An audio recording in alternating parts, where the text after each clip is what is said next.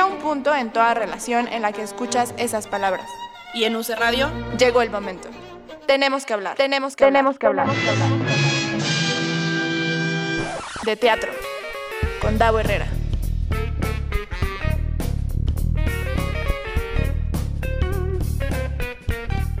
Isabel Castro. Isabel Castro. ¿Cuándo, ¿cuándo vamos a cambiar esa maldita cortinilla? Bueno, no, no está maldita, pero. Pero siempre podemos hacer eso. Sí. Isabel, y gritar, Isabel Castro. sí. sí podemos hacerlo.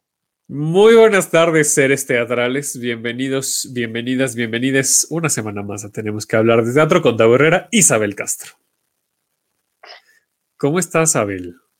Muy emocionada. ¿Cómo Creo que llevamos por muy buena racha de entrevista. Clara, desde que tú llegaste. Por supuesto que sí.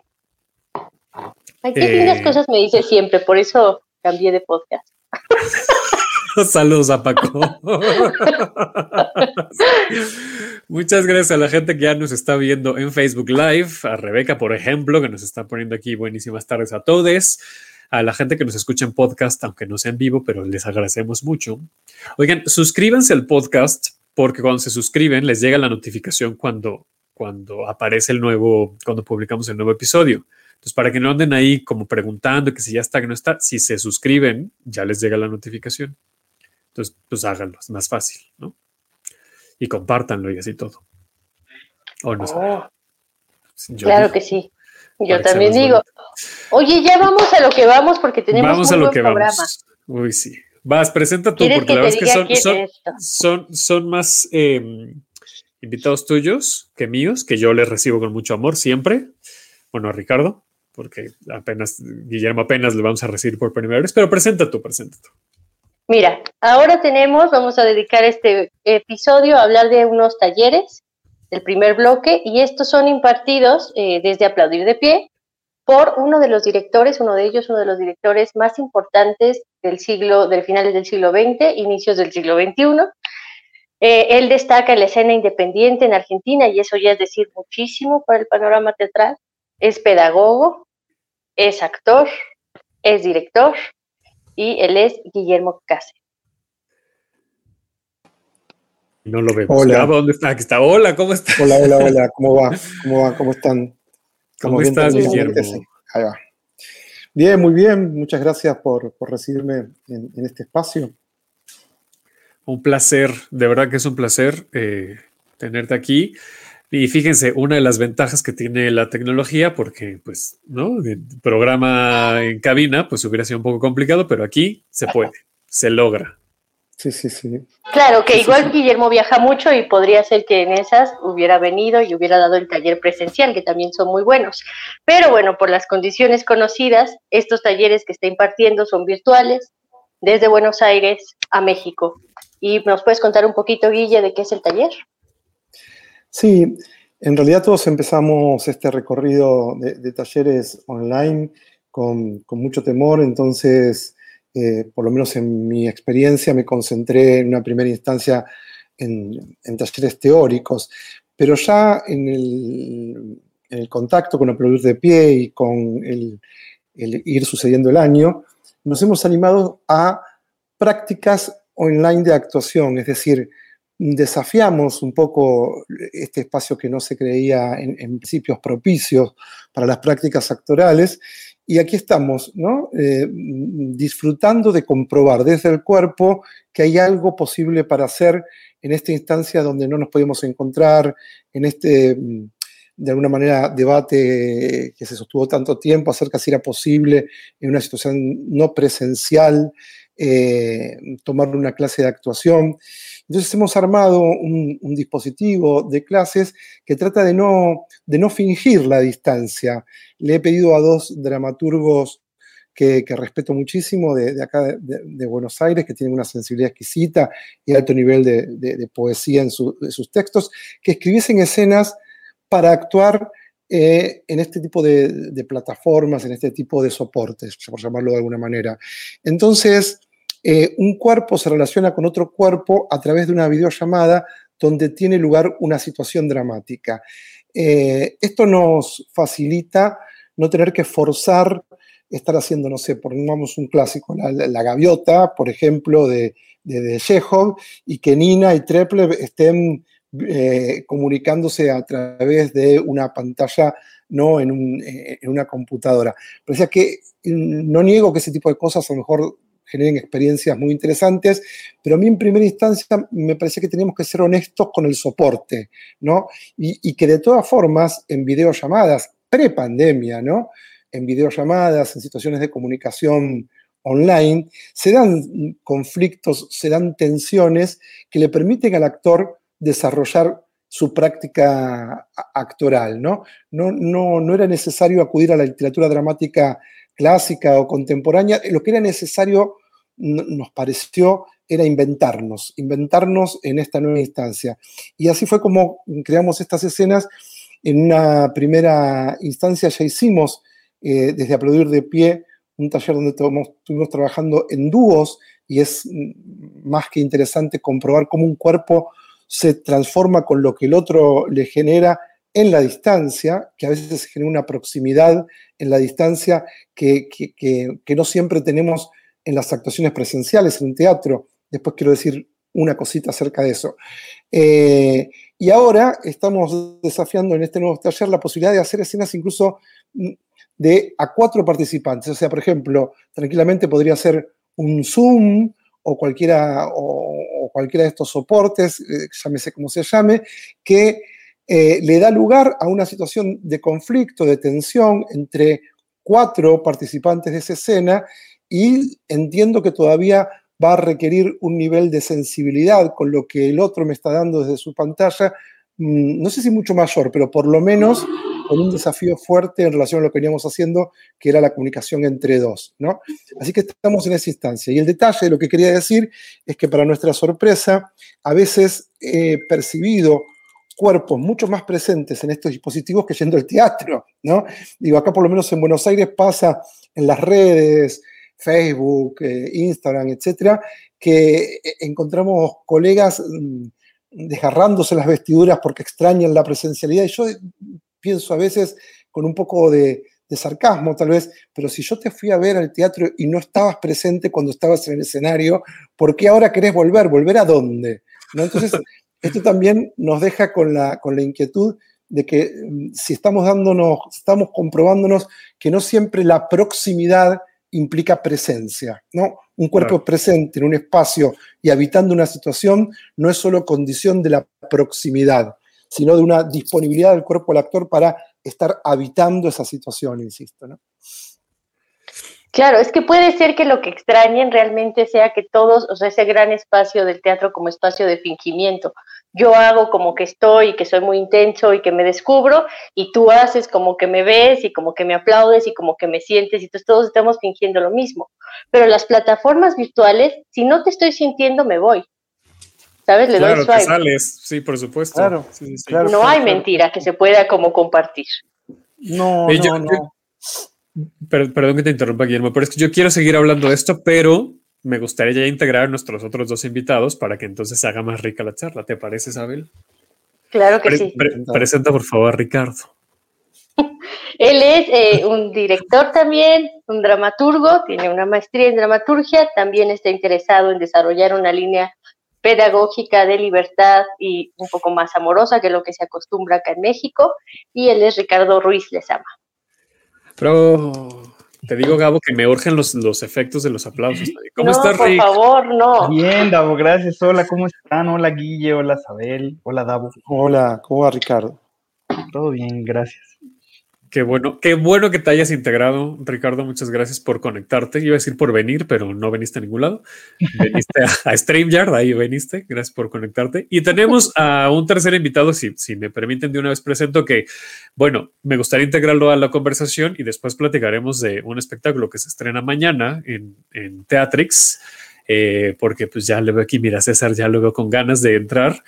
Eh, una, me parece una de las figuras em, no sé si lo dijimos en el, en el, episodio o si lo dije en el episodio de fin de año, eh, Isabel, pero una de las figuras que yo redescubrí, en, sobre todo en Fiera, em, que me impacta mucho lo que, lo que hace y me gusta mucho el, trabajo que está haciendo eh, César Enríquez. No tengo que presentar más.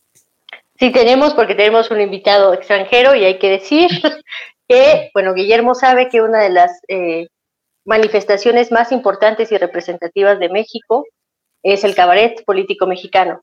Y César Enrique sería uno de los mayores representantes de ese cabaret porque siempre ha tratado temas como el racismo, que ahora sigue siendo una línea muy importante en su trabajo, y son temas de los que no se hablaba mucho cuando él empezó. Ahora están un poco más de moda, podríamos decir, pero cuando César empezó a trabajarlos era un poco este ejercicio de minoración o de, irrupción y, y podría ser un poco escandaloso. Entonces, ahora sí, bienvenido César. Hola, ¿cómo están? Hola. Un saludo a todos, a todas, a todes. Este, pues aquí saludándolos desde, pues desde casa, desde donde más. Cuidándonos, está muy bien eso. No hay mucha opción. Y pues gracias, gracias por estar aquí, gracias por invitarme y gracias por, pues por hablar para, para, para ver qué vamos a, a platicar y, y, pues estar con Guillermo, con Ricardo, con Isabel por la bonita presentación de, de Davo y pues gracias. Muchas gracias a ti, César.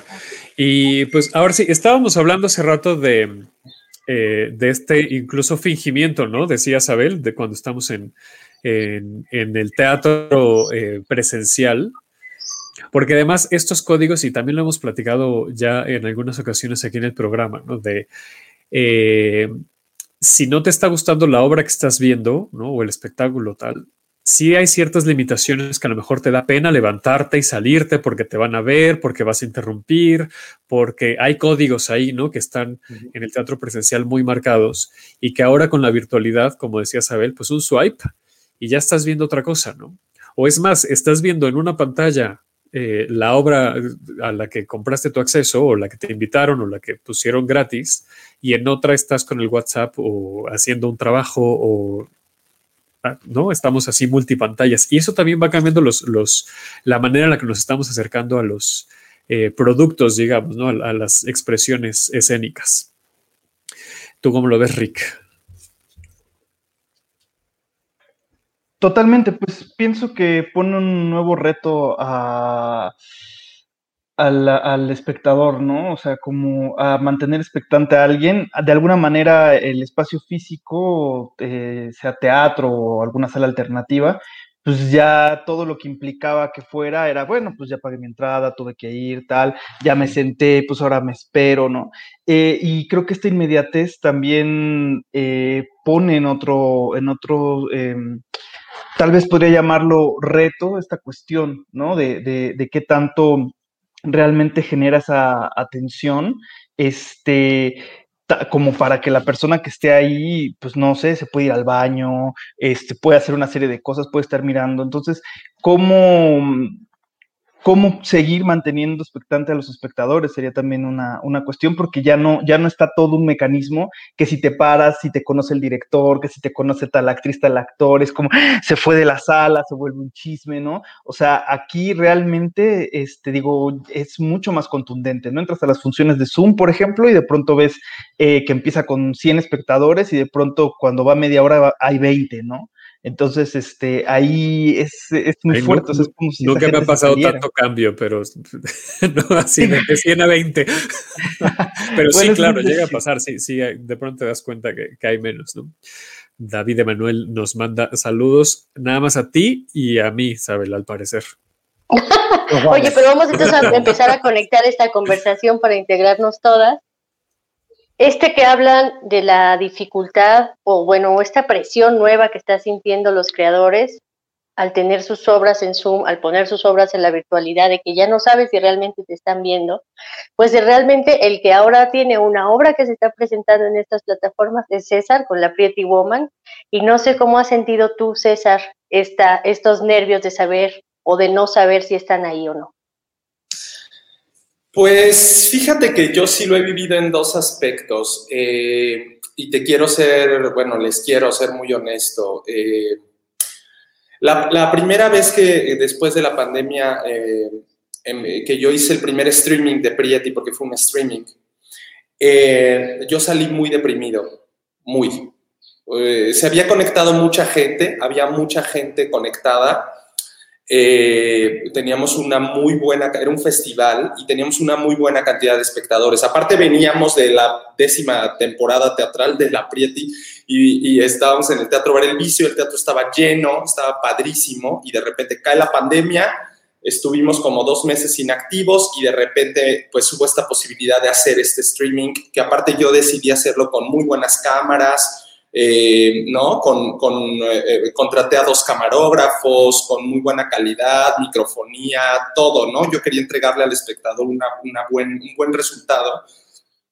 Pero como actor, y más como actor de cabaret político y de, y de, este, de este teatro que se nutre del espectador de la inmediatez, ¿no? De lo que el espectador quiere decir, de la chorcha, de la copa, del vino, de si el espectador está eh, con unos alcoholes encima y te grita cosas y puedes contestarle y continuar tu texto, ¿no? Eh, estas cosas pues no estaban. Eh, y, obviamente, y no solo eso, sino que pues estaba completamente solo, estaba completamente solo actuando frente a la cámara y tratando de traspasar esa cámara llegando al espectador. Y entonces terminé la función muy desgastado y muy deprimido, llorando literal, así de dije, no quiero volver a hacer esto, no con la Prieti. O sea, este espectáculo no, no es para esto, prefiero crear algo nuevo para estos nuevos formatos, crear una dramaturgia hacia estos nuevos formatos, una, algo estético y, que vaya dirigido a esto, pero no este espectáculo, ¿no? Eh, lo cerré y después Teatrix me ofrece esta cosa que a fin de cuentas modifica porque no es un streaming en vivo. Realmente esta obra se graba, se grabó a tres cámaras HD, se graba en otro contexto y yo sí les pedí al espectador, hay compañeros de Teatrix que sé que decidieron cambiar el formato de su obra para la cuestión visual, audiovisual, ¿no? Eh, yo, en mi caso, como querían forzosamente la Prieti, yo les ofrecí otros dos proyectos y ellos querían la Prieti, entonces les dije, bueno, la Prieti no la, voy, no la quiero modificar en su totalidad, entonces déjenme tener público en vivo. Estábamos en naranja, así que la pude grabar con público en vivo y traté de respetar el ambiente teatral grabado, ¿no? De repente obviamente se veían las cámaras, cortaban y yo, no, no, no, deja la cámara. Eso es lo que quiero que vea el espectador, que se está grabando. No quiero que digan, ay, es, están fingiendo que es teatro. No, es teatro grabado, porque eso es lo que es. Entonces deja que se vea el camarógrafo pasando, deja que se vean los cables, quiero que eso se vea, ¿no? Entonces, más bien jugué por esa, por esa zona y por permitir que el espectador de repente vea que estamos en un teatro, que hay público y que hay una cámara grabando el espectáculo. Y, y me sentí muchísimo más cómodo con el resultado y prefiero mejor, como ahora lo empecé a hacer con el nuevo trabajo con Cotita, empezar a crear algo nuevo hacia estas plataformas, ¿no? Hacia una plataforma digital y a ver qué pasa. Qué maravilla, ve todo, lo que se configura en un espectáculo virtual. ¿Cómo juega todo esto de la teatralidad, la revelación del artificio y la inmediatez en los ejercicios que estás planteando en el taller, Guillermo?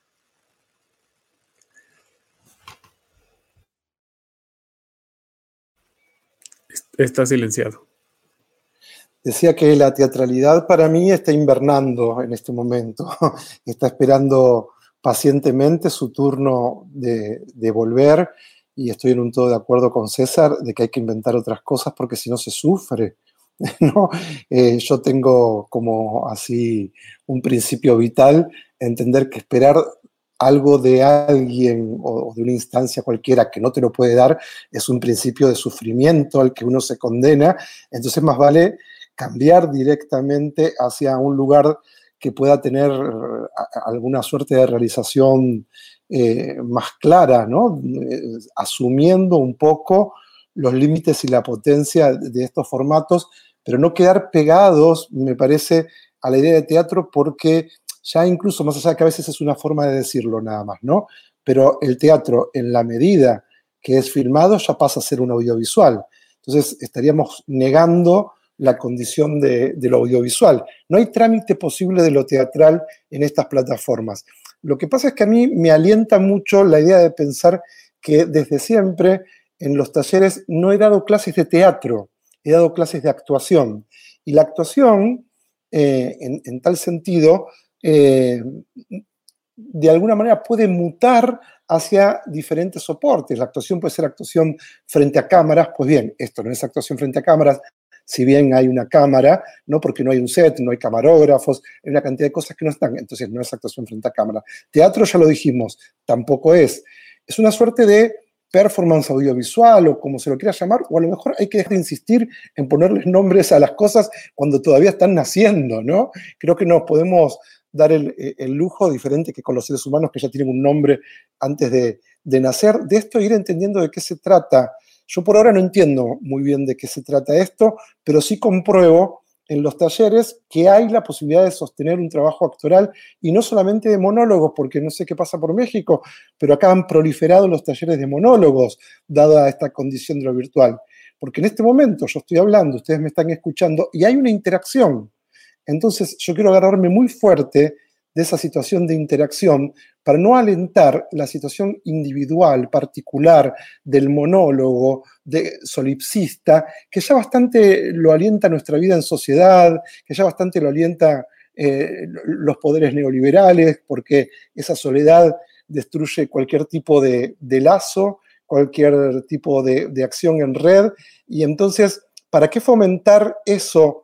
Eh, también en estos formatos de talleres cuando comprobamos que yo en este momento estoy diciendo algo acá y a ustedes los modifica, o todo lo que dijo cualquiera de ustedes, digo, los últimos que han, hablado, Ricardo, César, a mí me permitía estar pensando cosas eh, y esto no, no me inhibía de tomar el vaso de agua y seguir escuchando, pero estoy acá, estoy con ustedes. Entonces digo, si estoy acá y estoy con ustedes, no tengo por qué caer en el monólogo. Esto no quita que haya gente que haya encontrado eh, el, recurso del, monólogo para sortear eh, estos tiempos pandémicos y haya hecho también cosas eh, maravillosas, ¿no? Pero hay una situación que si se quiere es, como yo suelo insistir en mis talleres, y ustedes ya han escuchado a veces esta posición, que es ética y es política, también que tiene que ver con estar todo el tiempo generando un entrenamiento actoral que alimente lo vincular, que alimente la situación de que actuar es con otros o no es, ¿no? Una radicalidad, cierta, cierta, cierta suerte de fundamentalismo, parece decir algo así tan fuertemente, un modo tan categórico, ¿no? Actuar es con otros o no es. Pero vamos, es lo que a mí me interesa y lo que más me interesa como gesto político también a alentar ya desde un taller. No estamos hablando en mi caso y, en relación a esta entrevista puntualmente de cómo me pienso en el sentido de producir un espectáculo. Pero ya en una instancia de entrenamiento podríamos estar eh, estudiando la posibilidad de no resignar, si bien está resignada la copresencia en proximidad, no resignar la posibilidad de interacción, no resignar la posibilidad de estar mm, armando trama entre los cuerpos que actúan, ¿no? A mí, me parece muy, muy interesante. Bueno, todo lo que estás diciendo y lo que, lo que hemos estado compartiendo aquí me parece muy, muy atinado porque además estamos hablando o están hablando desde su perspectiva, ¿no? Desde cómo, no sé, Sara ahorita nos decía lo que a mí me nace hacer y como yo veo a la Prieti, por ejemplo, el espectáculo que no quiero modificarle porque porque es un ser, ¿no? Es casi casi un ser vivo que, que tiene una personalidad, la creación que, que, nos, que nos comparte ahorita Guillermo. Eh, y hace rato decía César, prefiero crear, ¿no? Y, Guillermo le, veía asintiendo que un poquito ya nos, nos platicaba sobre esta perspectiva. Y te quisiera preguntar directamente Ricardo, que, que, además el taller que vas a dar tiene que ver con, con, la dramaturgia, ¿qué aspectos se toman en cuenta o tomas tú en cuenta para empezar a adaptar estos eh, códigos comunicativos, lingüísticos, para generar una pieza digamos, teatral, ¿no? Porque ahorita decía Guillermo, no tiene nombre y es totalmente cierto y tampoco creo que tengamos mucha prisa de estarles poniendo nombre a esto, si, si como bien decía Guillermo, está naciendo, ¿no? Eh, o al menos ya aquí aprendimos que no tenemos prisa, hay gente que todavía, que, sí tiene mucha prisa, pero aquí no. ¿Qué haces? ¿Qué adaptas? ¿Qué, qué involucras? ¿Qué modificas, eh, Ricardo, para, para generar eh, textos? Bueno, en principio, como está enfocado muy a los fundamentos o a los principios de la dramaturgia, realmente mm, es poder observar que están presentes desde hace siglos y que, y que, y cómo se han transportado hacia otros lugares, ¿no? Eh, lo, el audiovisual eh, toma todo lo que puede de la dramaturgia tradicional, en principio Aristóteles, ¿no? O sea, tú, si alguien va a un taller de, guionismo, le van a hablar de Aristóteles, le van a hablar a lo mejor de David Mamet, de una serie de, personas que están involucradas con el teatro. Entonces, a veces pienso que estos principios son como el abuelo y que después se van eh, transformando pero en realidad están presentes en, en casi cualquier soporte en donde pueda encontrarse cuerpos, ¿no? Que es hacia lo que está. Entonces, no está enfocado directamente mi perspectiva desde decir, bueno, vamos a escribir desde esta circunstancia, sino en esta circunstancia vamos a escribir eh, aquello que, que nosotros queramos. Con estas herramientas, cada quien irá decidiendo hacia dónde lo quiere transportar. Pero eso para mí es lo importante. Yo le comentaba a Sabel que era algo así como el de Camerón, ¿no? Las personas eh, se juntaron, ¿no? Estos personajes en medio de, esta peste para poder contar estas historias. Y creo que fundamentalmente el simple hecho de poder reunirnos para narrarnos, este, eso es lo que me parece importante de este encuentro. Sí, también, o sea, vamos a tener que recuperar cuáles son estos factores que no podemos, a los que todavía no podemos renunciar, ¿no? Y a eso hablas como de lo que es esencialmente necesario para la escritura, que también tiene que ver, pues el drama va a ser inherente a la humanidad hasta que ya empecemos a robotizarnos un poco más, volviendo a cuando vimos un Cannibali, pero pero sí hay cosas que no pueden modificar y también ese es otro reto, ¿no? Cómo seguir eh, redignificando el ejercicio de la escritura dramática en un tiempo en el que nos han dicho que todo es postdrama o que todo es otra cosa o ahora que todo es virtual, digital, etcétera. O sea, creo que tienen retos opuestos y la verdad que muy interesantes los dos, los tres que están trabajando ahora con estos dispositivos. Nos dice por acá Cristian Cortés, reunirnos para narrarnos, como para enmarcar. Eh, es una pregunta que, de pronto es como ya un poco trillada con, este, con esta situación por la que estamos pasando, pero ¿hacia dónde creen que, nos estemos moviendo como creadores, espectadores, espectadoras eh, de, teatro, de cabaret? ¿Qué nuevas posibilidades hay? ¿Se está, se está flexibilizando el alcance? Eh, ¿Se seguirán aprovechando las plataformas? Más o menos ustedes cómo ven el panorama. Eh, César. Pues sí, yo creo que, yo creo que desde, mi, desde mi perspectiva hay, mucha... Hay una forma de expansión, está existiendo. Em, creo que, como bien lo decían, que esta pandemia también está poniendo al arte en un momento de incertidumbre, pero justo en estos momentos es cuando, cuando hay momentos para que nazca algo nuevo que, como decía Guillermo, efectivamente no, ni siquiera tendríamos la necesidad de nombrarlo nuevo, ya irá adquiriendo el nombre que tenga que adquirir. Habemos algunos necios, el otro día leí un post sobre Mariana Villegas y de, otros compañeros, ¿no? Que, que comentaban que ellos se resisten y que no quieren y tienen todo el derecho, ¿no?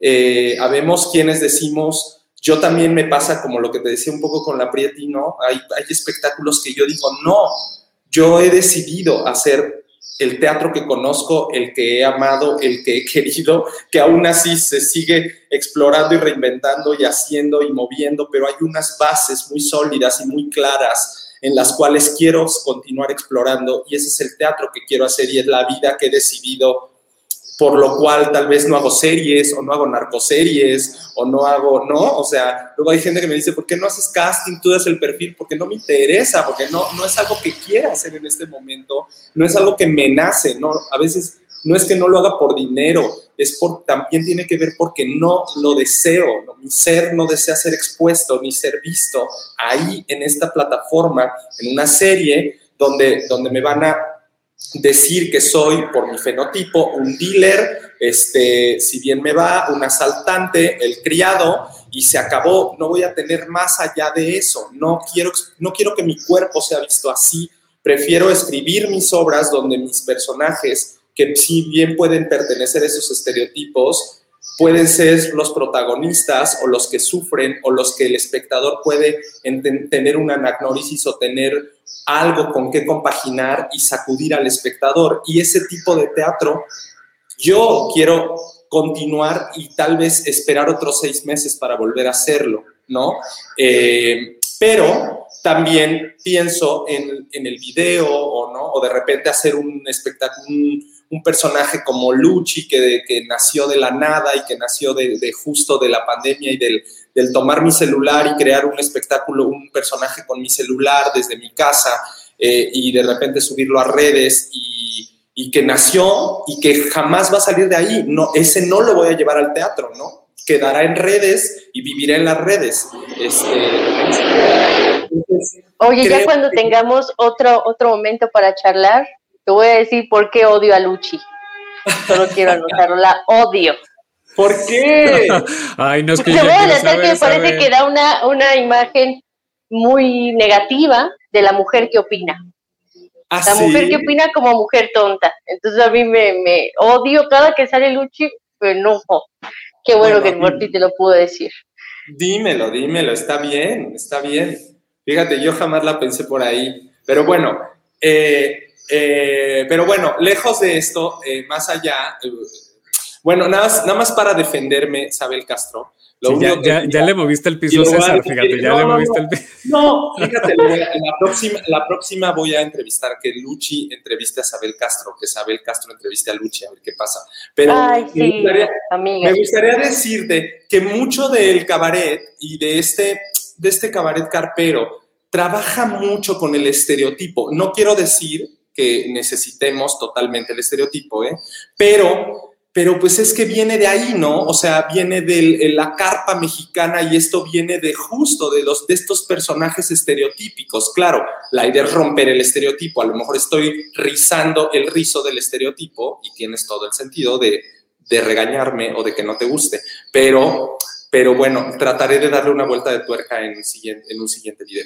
Este, pero Mira cómo me liberé, qué bueno que se dio ese espacio. De verdad me hacía mucho mal. Nada más, para, decirlo, era eso, pues que creo que, creo que justo la virtualidad o, o la pandemia nos está llevando a mucha gente a estas cosas, a crear, a reinventar, a probar y solamente quería poner el punto en la gente y los compañeros artistas que no quieren hacerlo y que desean esperar al teatro como lo conocemos, a ese teatro donde tenemos a nuestro espectador enfrente, donde tenemos una sala. Lo saqué. Lo saqué, recordé a Luchi y lo saqué de aquí. Fíjate, justo Cristian dice, Isabel Castro, curadora crítica y movedora de tapetes, un gafete que diga, y en tu poder. Hay que recordar, porque Cristian está en el taller, crítica es poner en crisis. Entonces, si no haces esto, realmente estás eh, sobando o masajeando, pero no estás desestabilizando. Bueno, seguimos hasta que regrese César, porque creo que hay algo que las tres están intentando hacer en sus talleres y en sus obras, que es crear comunidades, o sea, estrategias que creen todavía esta sensación de intimidad. Cómo se crea intimidad en el texto y en los talleres, porque además en el caso de los talleres de Ricardo y de Guillermo, son para de cupo muy limitado. Y me parece que tienen la intención también de, generar realmente esta proximidad, es lo que yo creo. En el día del sábado también, pero luego ya me he hecho mi comercial. También, ah, exactamente.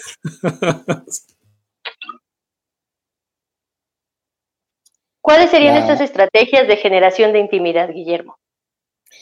me, parece que mm, la comunicación, mm, por lo menos de, estos grupos de, escenas escritas para, la ocasión, eh, ya están eh, de alguna manera situadas en el terreno de lo íntimo.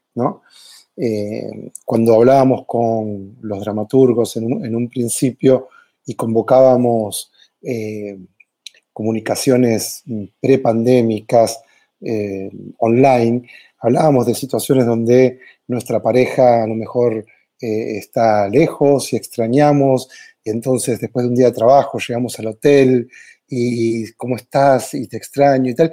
Esa condición ya empieza a generar per se, viene dada por, por el texto mismo, una suerte de, intimidad, o un padre se comunica con su hijo eh, para contarle que, bueno, que, lamenta que esté muy lejos porque está teniendo problemas de salud y le gustaría que lo acompañe en este tiempo y sabe que su hijo no va a poder regresar. Todos esos diálogos, mm, independientemente de lo que yo pueda alentar desde las herramientas que, el taller propone para, actuar, eh, de alguna manera ya están eh, en el texto esos elementos ligados al sentido de lo íntimo.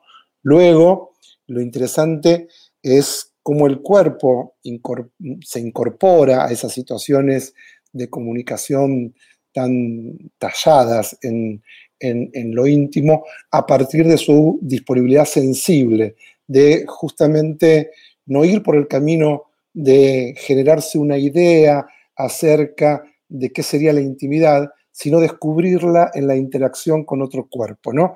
Porque uno podría inmediatamente a la hora de ponerse a actuar, apelar a patrones preestablecidos de cómo tratar lo íntimo, o bien el otro camino, el que les vamos a proponer en el taller, es que se descubra aquí ahora en la interacción, porque si no, en este sentido la actuación no aporta nada. Eh, eh, si la actuación está puesta a, mm, de alguna manera, ilustrar mm, situaciones que no, que no tienen ningún, que no arrojan ningún corrimiento poético, que no arrojan ninguna salida de las, de las convenciones. Entonces, la actuación lo único que hace es ser complaciente con qué creo yo que es lo íntimo, qué, se cree universalmente que es lo íntimo, qué, genera, qué, las obras que hablan de lo íntimo proponen como íntimo. Y ahí estamos en el campo de la mera reproducción de patrones establecidos.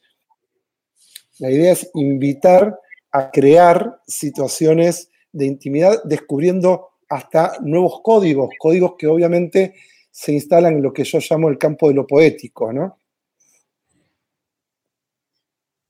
¿Y cómo eh, eh, genera, digamos, desde el texto, Ricardo, cómo se produce, cuáles serían las estrategias de creación de intimidad a nivel dramático?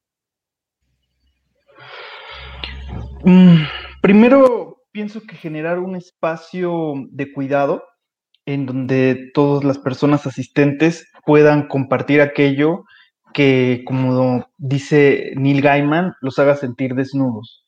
Este, en un ejercicio de exposición, no de exhibición. ¿no? Entonces, creo que ese sería un poco el lugar o sea, independientemente, cómo, cómo tocar aquello que está en el origen, ¿no? Lo originario de cada quien, este, que es un descubrimiento, no es como que yo les voy a decir, y así se toca, lo, no, no, no, o sea, es un descubrimiento, pero que cómo hablas de alguna manera de, de ti, este, de, de, aquello que a lo mejor ni siquiera tiene palabras y no las va a tener, eh, a partir de esto que tú creas, ¿no? Me, gusta pensar que cuando se conecta con la, con la escritura creativa, eh, todo habla de ti, ¿no? Todo te muestra, todo te, todo te, te expone de alguna manera. Entonces creo que es poder encontrar ese espacio de confianza en donde puedan las personas ir compartiendo aquello que a lo mejor ni siquiera saben qué es y no se puede enunciar, pero que eh, por eso me gusta el espacio de taller,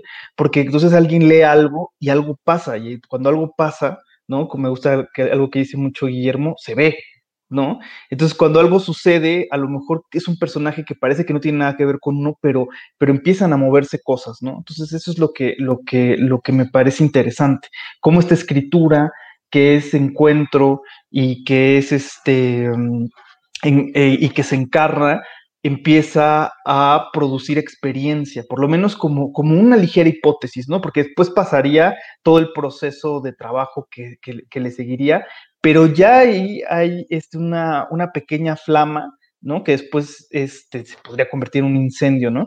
Eh, de, lo que se, de lo que va a ser el acontecimiento. Entonces, creo que es trabajando desde ese lugar. Yo que me, que me siento la voz de las audiencias porque evidentemente desde lo que yo hago, pues no, no, o sea, no, no creo teatro, no, no estoy de, en, esa posición. Pero esto que, están diciendo Guillermo y, Ricardo me llama la atención en el sentido de cómo veo eso después, ¿no? Es decir, eh, al final de todo este trabajo muy íntimo, desde, desde la creación, desde, desde esta intimidad que no está pública, ¿no? que está incluso lejos de, de los espectadores y las espectadoras, de cierta manera sí lo vemos después, ¿no? O sea, sí se ve, sí se alcanza a percibir a lo mejor esos procesos en escena o en el mismo texto si lo estoy leyendo o en la pantalla si lo estoy viendo a través de, una función en Zoom o una función en, eh, en Teatrix o estas plataformas, ¿no? O no, o, y qué tan consciente es esto, ¿no? ¿Qué tan consciente es de esta intimidad que estoy generando? La voy a transmitir a las audiencias. Lo, que pasa es que mm, una de las cosas que tenemos que deconstruir, o no sé si tenemos que construir, aparece así como, un mandato, ¿no? ¿no? me gustaría que se escuche así, pero me interesa, por lo menos lo nombro como un interés, es la preocupación por qué se verá, justamente, Creo que uno de los mejores trámites para mm, Mm, para confiar en que, como decía Ricardo, y, yo propongo todo el tiempo, si pasa, se ve, es no ocuparme por cómo se va a ver, sino ocuparme porque esté pasando. En la medida que acontece, que pasa, que sucede, eh, ahora ya dependerá también de un desafío a el público en, su sensibilidad, ¿sí? Eh, no me obligaría ni obligaría a nadie no me obligaría, por ejemplo, desde la dirección, cuando dirijo, no estimularía esto en las clases, ni obligaría a nadie a que se preocupe eh, por la apariencia de lo que está haciendo, ¿no? Eh, por la decodificación posterior, como, como ha sucedido o como sigue sucediendo en algunas líneas de formación actoral, que podría a lo mejor escucharse decir en, en alguna clase, en algún taller, bueno, no sé si es tan importante que, te suceda, lo importante es que el público se entere de lo que te está sucediendo. yo creo que si te está sucediendo, el público se va a enterar, que no hay que subestimar al, público y que hay que ayudar a despertar una sensibilidad cada vez más exquisita, más refinada, cosa que también es un notable gesto político en momentos de, de anestesia en términos de sensibilidad. Por eso me parece que hay un riesgo muy fuerte, vengo pensando mientras nos escucho, en, estas plataformas que tienen, que no es audiovisual, que no es cine, que no es televisión, pero que tienen un, fuerte componente audiovisual.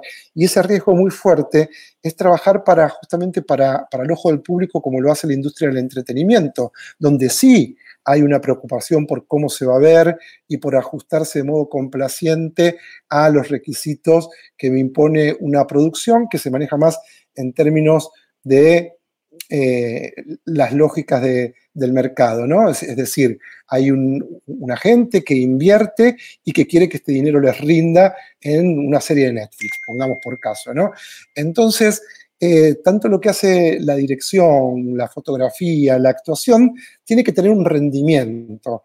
El otro día trataba de ver un poquito una, serie que, que, ya se debe estar viendo también en las plataformas de Netflix en, en México, ya Gambito de Dama, eh, muy atrapante, pero un bodrio. ¿Por qué? Porque responde a la necesidad, ¿no? de lo que un espectador estándar de Netflix quiere ver. Y hasta tiene algo ligeramente políticamente correcto porque se mete también con ciertas zonas eh, ligeramente más urticantes, no más provocadoras, pero de un modo muy, muy naif, si, se quiere. No deja de ser el sueño de la chica que desde ese sótano donde jugaba al ajedrez, luego triunfa, con lo cual propone un parámetro de identificación que se establece dentro de las convenciones dadas. Me parece que una actuación que quiere, eh, otra palabrita que a mí me gusta mucho, Ricardo lo sabe, erosionar un poco lo dado, no puede estar pensando en términos de resultado, en términos de qué se va a ver no sé si responde un poco a, tu pregunta. Sí, que justo es eso, ¿no? El, eh, cómo trasciende este proceso hasta los ojos de quien lo está mirando, el otro lado de la pantalla o en, la butaca. hay algo que dijo Ricardo que para mí es fundamental también, y vamos encontrando ahí conexiones entre nuestros pareceres, también podríamos no tener conexiones, pero si se da, eh, a veces es, interesante, eh, ¿no? De repente en el campo de la dramaturgia, ver cómo aparecen coincidencias con lo que podría ser el campo de la actuación y tal. ¿A qué me refiero? A este principio de que a lo mejor no es tan importante. Eh, mostrar como dejarse ver. Y hay en, un poco en la cultura de la actuación un mandato muy fuerte por cómo se me está viendo, ¿no? Que distorsiona la concentración en qué está pasando en esta situación.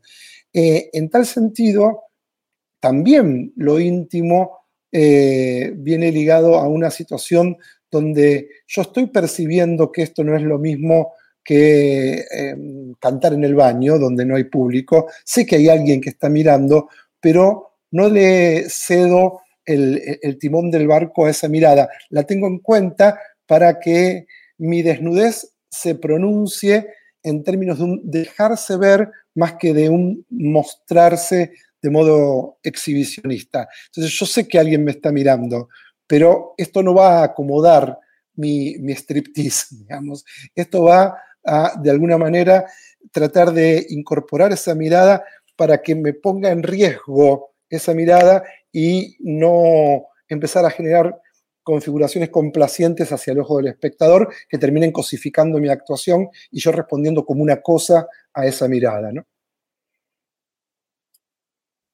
Oye, mira qué maravilla es platicar con estas dos personas. Ojalá duráramos dos horas o tres de programa. Vamos a Tú ya eres la jefa, ¿eh? Tú ya. Tú ya, ah, bueno, entonces esto dura todo el día. Vamos a terminar, yo creo, eh, pues diciendo las condiciones que tiene cada taller para entrar, quien esté interesado qué tiene que hacer, cuándo se presenta, cuánto dura, cuánto cuesta y etcétera. Por favor, hagan esta invitación. Antes, antes leo el comentario de Cristian, porque además les tapa la mitad de la cara, entonces lo leo rápido. Me, entusiasma este diálogo porque mueve ideas entre ustedes y de esto eh, y de este otro lado también hay agitación. Se podría también pensar desde la escritura, dejar de preocuparse por tener la obra que uno quisiera, dice Cristian Cortés aquí en los comentarios de Facebook. Exactamente. Sí, tiene muchos vínculos. Sí, me encanta, digo, agregaré eh, solo una frase, eso que me gusta mucho de una guionista que se llama Alicia Luna, que dice que uno no escribe la obra que quiere, sino la que necesita. Pues ahora, sí. los anuncios parroquiales, por favor, sí requisitos, etcétera. Yo, yo, voy a leer directamente eh, nuestro flyer del taller de prácticas actorales que por supuesto se hace a partir de aplaudir de pie, que va del 7 de abril al 26 de mayo, y que para mayor información tenemos un WhatsApp y el mail ricardo.aplaudirdepié.com, ¿sí? Eh, yo sé que para la gente es difícil a lo mejor retener un número, de, un contacto de WhatsApp, un número de teléfono o un mail. Bueno, aquí está, esto lo facilita todo. Una maravilla. Si nos están viendo en Facebook, ahí lo pueden ver, o le pueden tomar un screenshot también para que lo tengan. Claro, pueden hacer una captura de pantalla y ya les queda entonces la data. Y para quien se olvide y diga, uy, el otro día escuché una entrevista acerca de este taller de dramaturgia, este taller de actuación, saben aplaudir de pie en Google y les va a aparecer seguramente la referencia del blog y por el blog pueden llegar a estos datos. Y en esta cuestión de cupo limitado, estamos hablando de cuántas personas. Yo tengo muy mala memoria, pero con Ricardo estuvimos teniendo unas conversaciones. No sé cuánto hablamos, Ricardo. Quedamos en que eran exactamente 20 participantes. Ah, me acordé. Bien, bien, me acordé. Sí, muy poquitas, 20 personas que para un taller presencial, eh, todos saben, son muy poquitas personas, pero bueno, eh, es lo necesario para hacer un buen trabajo. ¿Y del taller de dramaturgia? ¿Cuáles son los requisitos? Y el taller de dramaturgia, los requisitos solamente es este, inscribirse. Eh, también es en el mismo, la misma información, es ricardo arroba eh, ahí pueden mandar un correo y ahí les puedo mandar información, tanto puede ser el taller de dramaturgia o de prácticas actorales, sobre eh, las sesiones, el temario, costos y todo lo demás. Entonces, bueno, volviendo al de taller de dramaturgia, solamente la gente que esté interesada en, este, en escribir eh, o en adquirir estas herramientas para después volcarlas en lo que le llame la atención escribir. Algo que me gustaría decir, también muy breve, es que eh, me ha pasado que en talleres de pronto dicen, ay, pues este, tenía atorado un cuento y ya escribí un cuento, ¿no? Y digo, perfecto, ¿no? O sea, lo importante es de qué manera eh, el trabajo con la creatividad y con todo lo que vamos a manejar puede servirle a cualquier persona para enfocarlo a lo que, a lo que quiera. Digo, en concreto se revisan estas cuestiones de la dramaturgia, pero de ahí cada quien lo puede meter eh, como jalar agua a su molino. Maravilloso. Yo quisiera como dueña también del espacio, decir algo que se les ha pasado a estas personas, que es, para el taller de Guillermo solamente necesitan tener interés en la, en la actuación. Ese sería uno de los principales requisitos. ¿Qué debo hacer? Bueno, puedes haber o no estado sobre un escenario, pero sí que tienes que tener alguna facilidad o algún deseo de actuar porque es práctico. Mm, También hay la oportunidad de entrar como oyente, pero digamos, principalmente quien quiera hacer. Que, igual está bien, pero creo que se aprovecha mucho más, ¿no? Como, participante se aprovecha mucho más que como oyente, pero cada quien es libre de entrar como... No sé, porque la teoría también es muy bella, pero bueno. Claro, claro. O sea, están las dos, pero primordialmente tener el deseo de actuar. Y de Ricardo, tener el deseo de escribir. Muy bien, me encanta. Cualquier persona se dedique a lo que se dedique, tenga la edad que tenga, mayor edad. y bueno, esos son los requisitos que se nos habían pasado. Yo me voy a atrever a tomar el papel de, César para platicarles sobre la Pretty Woman, que forma parte de este eh, evento digital que va a durar prácticamente seis meses que están organizando la Tetrería Teatrix eh, y Foro Shakespeare en conjunto, que es un maratón de, de monólogos que empezó la semana pasada y que seguirán y que la próxima semana muy seguramente tendremos aquí además a Mariano Ruiz para que nos hable de, Shakespeare en Tour, que, que, va a formar parte también de este maratón. Pero bueno, la Pretty Woman se estrena mañana en Teatrix, lo estamos viendo en pantalla. Em, a partir del jueves 11 a las 8 de la noche y hasta el domingo 14 de febrero. Y hay dos modalidades. Puedes comprar tu acceso solamente para ver esta obra que cuesta 99 pesos o te puedes eh, suscribir a la plataforma Teatrix y con la suscripción todas las obras ya son gratuitas, es decir, ya, ya están dentro de, la suscripción. Entonces, bueno, si quieren ¿El ciclo solamente. de cabaret o de monólogos? El ciclo es de monólogos. Mm, mira, los favoritos de Guille en esta Exacto. Ahí miren, justo, mira, ya sé, está aquí César para. ya, estaba yo haciendo tu comercial, César. Ay, perdónenme, mi no, internet es pésimo. Es que, bueno, estaba muy bien, pero ahora ven que, bueno, en, perdón, para contextualizar a Guillermo y a, Ricardo sí está en México, pero a los que usábamos Axtel nos cambiaron a Easy y es una basura de internet, una basura y estamos pagando lo mismo. De una vez aprovecho para hacer la denuncia al comercial y todo, pero hijos del huevo, o sea, de verdad, ya van dos veces que nunca me pasaba y ahora me está pasando muy seguido y es el internet. Entonces ahorita estoy usando los datos de mi ser, pero ves cómo te quiero, saber, no creas, no creas. no, si ya habíamos hecho aquí conjeturas de que te sacó, de que, de, que, te enojaste, te indignaste y te fuiste, así. Pedimos un poquito de drama, además había intimidad porque nos conocemos, nos queremos, tal, era más tenso todo. perdón Guillermo y perdón Ricardo, este ya, ya volveré a escuchar el post y los, los escucho completos. Este, discúlpenme, no, no, es, no fue mala intención de mi parte, pero mi computadora dice, computadora, mira, la virtualidad, computadora sin conexión. Tal evidencia y todo. No, no te preocupes. No, bueno, los tres están súper invitados a regresar en el momento que quieran. Es muy bello platicar con los tres y qué bueno que nos hayamos juntado todos en esta ocasión. Muchas gracias. Y gracias por el comercial. Que puedan ver la Pretty Woman 11, 12, 13 y 14. Cualquier día puede, va a estar arriba los cuatro días. Compran sus boleto por 99 pesos y la pueden ver a cualquier hora, los cuatro días. incluso hasta dos, tres, cuatro, cinco veces que se harten de la Prieti. Guillermo, muchísimas gracias por acompañarnos. Por favor, un placer enorme estar charlando un poco de estas cosas y, y salir un poco de, de, de, la plena pandemia para hablar de lo que nos gusta. Exacto, exacto. Y Ricardo, bueno, tú eres de casa, pero muchas gracias también por volver y conectarte. Muchas gracias, Davo. Gracias, Abel, y un gusto haber estado con todos, con César, con Guillermo, con todos los que también están desde allá, desde el Facebook Live. Exacto, muchas, muchas gracias. Eh, pues me quedo con Sabel para hacer los anuncios parroquiales de, del programa. Otra vez, muchas, muchas gracias. Nos vemos. Muchas gracias. Chao, chao. Bye. Eh, anuncios parroquiales de, del programa y de la estación. Hubieras dejado a César un ratito ya que nunca ah, estuvo. A ver, pero ¿ya, a se fue, ya, ¿Ya se fue? No, aquí sigue. A ver, lo regreso. ¿Por qué no ya. puede? Puede sernos el anuncio parroquial. César, que si das tu anuncio parroquial, dice Sabel. No, pues ya, ya, ya, ya, ya, ya, ya, este Davo, ya creo que había hecho la chamba y pues ya les agradezco. Este, no, pues nada, que vean la Prieti, este, que se van a divertir.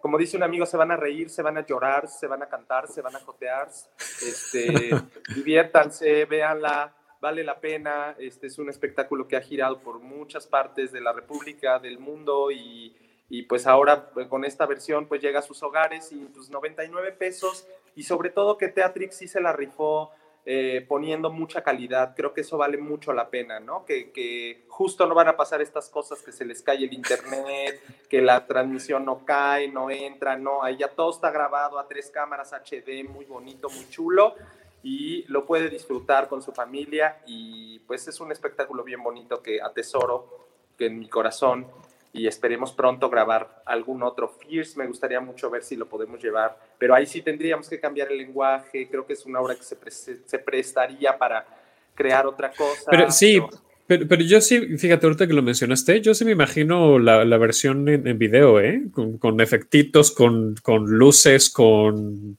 edición. Con esta cámara que los va siguiendo, ¿no? Exacto, sí, sí. Y fíjate que nos hicieron uno del Chopo, el día, de la, el día que cerramos la temporada, el, nuestra última temporada fue en el Museo del Chopo, y se echaron uno igual, casi casi a tres cámaras potentes, y quedó bien padre, que, o sea, falta alguien, alguna dirección de cámaras que ayude, sí.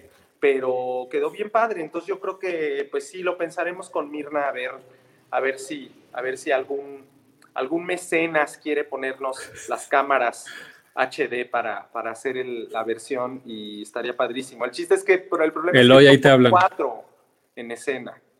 Entonces, pues también es esta cosa de que pues meterlas en cuarentena todas para que no sí. ahí. Y ahí sí hay mucho, mucha piel, ¿no? Hay contacto de piel. piel. Sí, sí.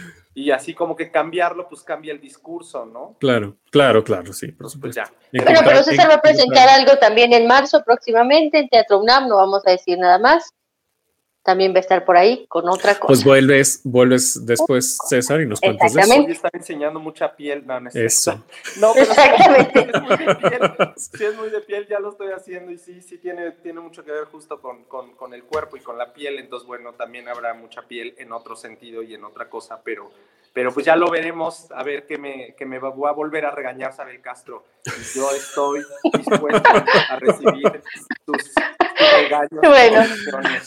Ahí está. Pero entonces regresas para hablar de eso otro y siempre nos da mucho gusto platicar con Así es. Muchas gracias, César. Muchas gracias, César. Gracias por el plus. Gracias, Davo. Gracias. Gracias, Gracias a ti, cuídate, un abrazo. Yo voy a hacer anuncio comercial ahora sí. Que estudien aquí, ya no se pueden inscribir, ¿no? Ya. No, no, no, no es ese, no es ese. Ah, Fíjate que el, el sábado es el Día Mundial de la Radio y en OCE Radio preparamos cuatro sesiones el mismo sábado para que se unan y participen y todo muy bonito. Eh, tenemos una charla con José Andrés Castro, que es productor de Roger en Exa y qué película ver, y locutor de Celebrity Exa, obviamente de Exa FM, que nos va a hablar de la producción de radio. Y después tendremos tres talleres, eh, creación de spots publicitarios, creación de spots de radio, eh, locución, el ABC de la locución, y cerramos la jornada con mi taller de creación de podcast desde casa. Todo esto es vía Zoom Eh, ahorita les pongo aquí en los comentarios de, Facebook los links para que se registren, son totalmente gratuitos. Esto es el sábado 13, este sábado 13, a partir de las 12 del día. Y ya, ese es mi, ese es mi comercial. Muy bien, luego te entrevistamos. No, pues, muchas gracias. ¿Tú tienes algún No, yo estoy bien. No, hasta el próximo miércoles hago mi comercial. Muchas gracias. Pues nos vemos la próxima semana. Gracias por escucharnos en vivo, por escucharnos en podcast. Síganos en redes sociales, arroba hablar de teatro, en Twitter, arroba UC Radio MX, eh, Facebook, Twitter, Instagram, arroba Herrera 9, arroba aplaudir arroba de Castro, arroba aplaudir de pie, arroba seguramente tiene César Enríquez, pero busquen César ah, Enríquez en Twitter, va a salir. en, Twitter es César E. Cabaret, ese sí me lo aprendí. Apachetas al estudio, el de Guillermo Cacase. Eh, y pues ya estamos, ¿no? Gracias a Gabo que estuvo más o menos en los controles, porque también tuvo problemas de internet justo y se, salió. Y pues nada, hasta la próxima semana. Esto fue Tenemos que hablar de teatro. Si lo quieres, déjalo ir. Si es Davo Herrera, volverá cuando menos te lo esperes.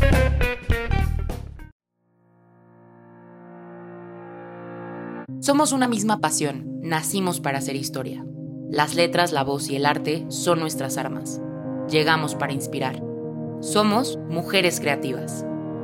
Únete a nuestras transmisiones en vivo a través de la página de Facebook Rumbo a Canes y también a través de la página de Facebook de la Universidad de la Comunicación. Estamos en todas partes. Publicidad, empresas, fotografía, medios, cine y más. Visibilizamos mujeres talentosas que serán transmisoras de grandes mensajes. Ingresa a www.mujerescreativas.mx para conocernos y sumarte a nuestra comunidad. Una iniciativa de Ariadne Salomón y la Universidad de la Comunicación.